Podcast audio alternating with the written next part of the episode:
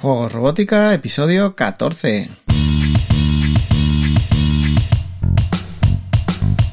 Bienvenidos a Juegos Robótica, el podcast en el que hablamos de robótica educativa, iniciación a la programación, aplicaciones para docentes, entornos de programación para niños y en general todo lo que tiene que ver con despertar la curiosidad de los más jóvenes por la programación y la tecnología para que se conviertan en creadores y no en meros consumidores.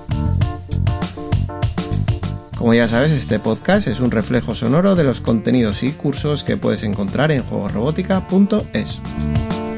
Y recuerda que si quieres aprender a programar a través de la robótica o quieres formarte para enseñar a programar, puedes darle un vistazo a la plataforma de cursos en juegosrobótica.es barra cursos y acceder a la formación online más completa con robótica educativa por 10 euros al mes, aprendiendo desde la base y a tu ritmo.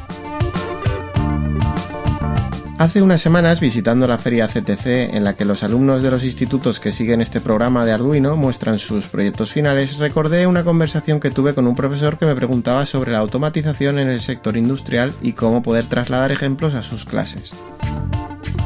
El programa CTC de Arduino, siglas de Creative Technologies in the Classroom, es decir, tecnologías creativas en clase, proporciona una serie de proyectos con Arduino como nexo común, mediante los cuales se intenta mostrar las opciones creativas que puede aportar un microcontrolador y su programación.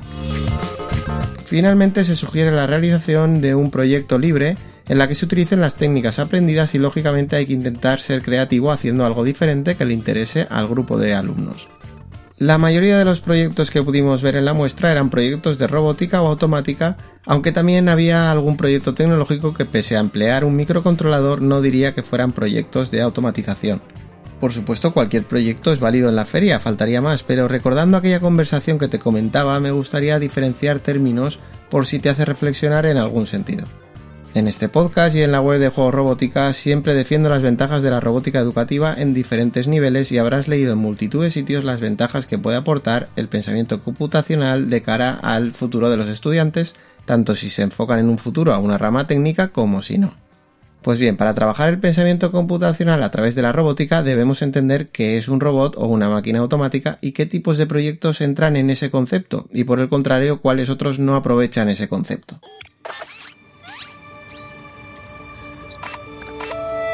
Hello, hello. It's alive. It's alive. What are you trying to do to me? De manera muy resumida y esquemática podríamos definir un robot o una máquina automática como aquella que es capaz de ejecutar ciertas tareas y que disfruta de cierto grado de inteligencia de manera que es capaz de tomar decisiones en base a las circunstancias que le rodean. Tal y como expliqué en alguno de los primeros episodios, para poder cumplir esa definición, un robot está dotado de un conjunto de sensores que le dan información sobre el medio físico y un conjunto de actuadores para ejecutar las tareas para las que ha sido programado. La toma de decisiones se realiza a través del programa que se ha establecido en su controladora. En este sentido no es muy diferente un robot aspirador a una cafetera automática o a un tren de lavado de coches, pero a ciertas máquinas automáticas las llamamos robots y a otras no. Seguramente llamamos robots a máquinas que requieren la más mínima intervención humana, y en una máquina automática asumimos que aunque haga una secuencia, si se produce algún cambio en las condiciones se requerirá la intervención humana.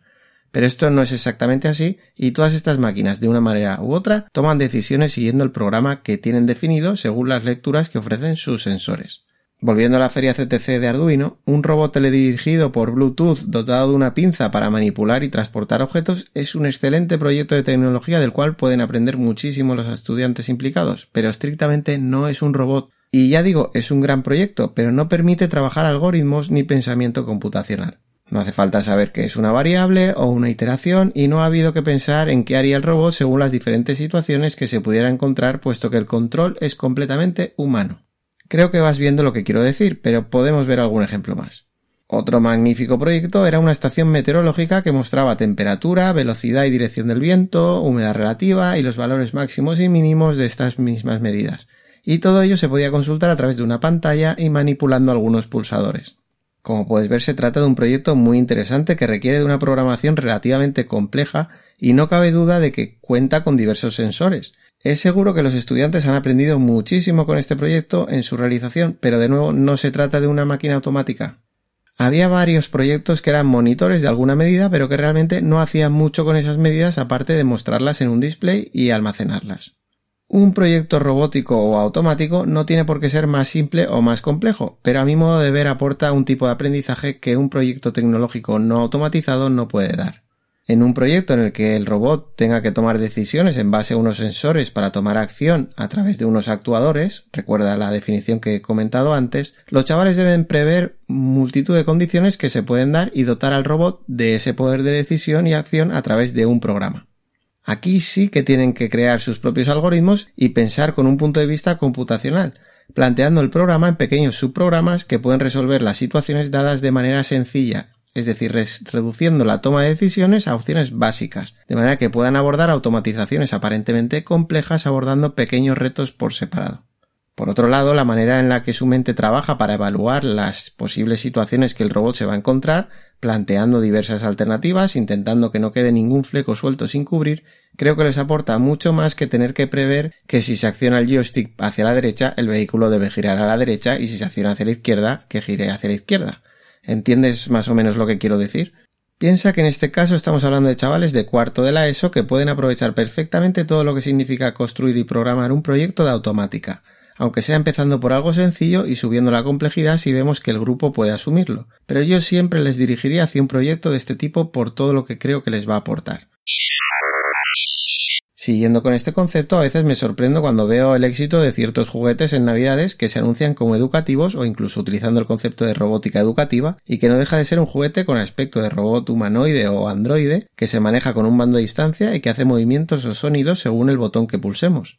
Incluso algunos tienen un botón especial que al pulsarle hace que el robot baile o que haga una foto o que nos llega al teléfono conectado por Bluetooth o que se queda en vigilancia y si pasa alguien hace un sonido de alarma, por ejemplo os vamos a seguir explicando las diferentes funciones del mando. Por ejemplo, el botón de demo. Si lo presionamos, el Spybot realiza una demo con las diferentes acciones que puede hacer. Hablar, bailar, etc. Luego está el botón Stop, que es muy útil ya que para cualquier tipo de acción que esté realizando el robot. Por otro lado tenemos el botón de luces, que se señala aquí con este, con este dibujo. Cada vez que presionemos, encendemos y apagamos las luces.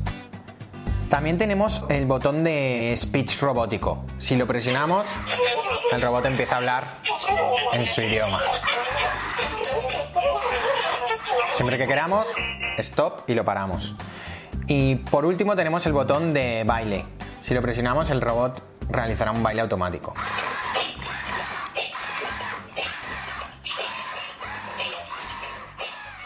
Y claro, yo me imagino a esa abuela que regala con toda su ilusión y no pocos euros uno de estos juguetes pseudoeducativos, porque ha visto en el magazine matutino de, de la televisión que la robótica educativa puede ayudar a su nieta mucho para tener un trabajo mejor en el futuro, y pienso, ¿se puede tergiversar de esa manera el concepto de la robótica?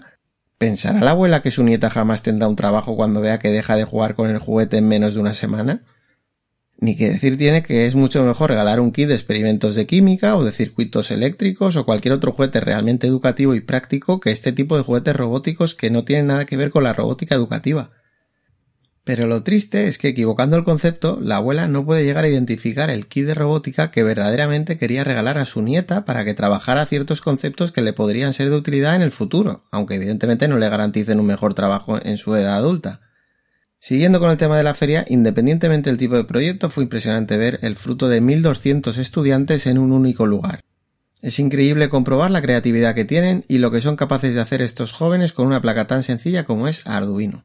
Y dicho por sus propios profesores, los proyectos son ejecutados enteramente por los chavales que lógicamente necesitan ayuda, pero que van investigando y solucionando los retos que les plantea su propio proyecto tal y como les van surgiendo. Creo que es muy pero que muy difícil encontrar esa creatividad, incluso ese pensamiento lateral en grupos profesionales adultos y me pregunto si algún día llegaremos a ver grupos de desarrollo de proyectos de automatización industrial formados por programadores expertos con años de experiencia y adolescentes con creatividad desbordante por los cuatro costados. ¿Será ese el secreto de los grandes gigantes tecnológicos para innovar constantemente?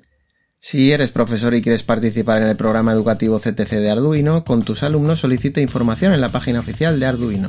Es una buena opción para llevar un programa dirigido de proyectos que puedes utilizar en tecnología. Por supuesto, otra gran opción te la ofrece la plataforma de cursos de juego robótica en la que no solo podrás ponerte al día de la programación de este tipo de proyectos, sino que también tendrás mi ayuda para definir las prácticas que quieras realizar con tus alumnos o el planteamiento de tus clases en general relacionadas con la programación y la robótica. Espero que hayas podido entender mi punto de vista respecto a los diferentes tipos de proyecto que se pueden plantear y las ventajas que tienen para mí los que tienen algún grado de automatización.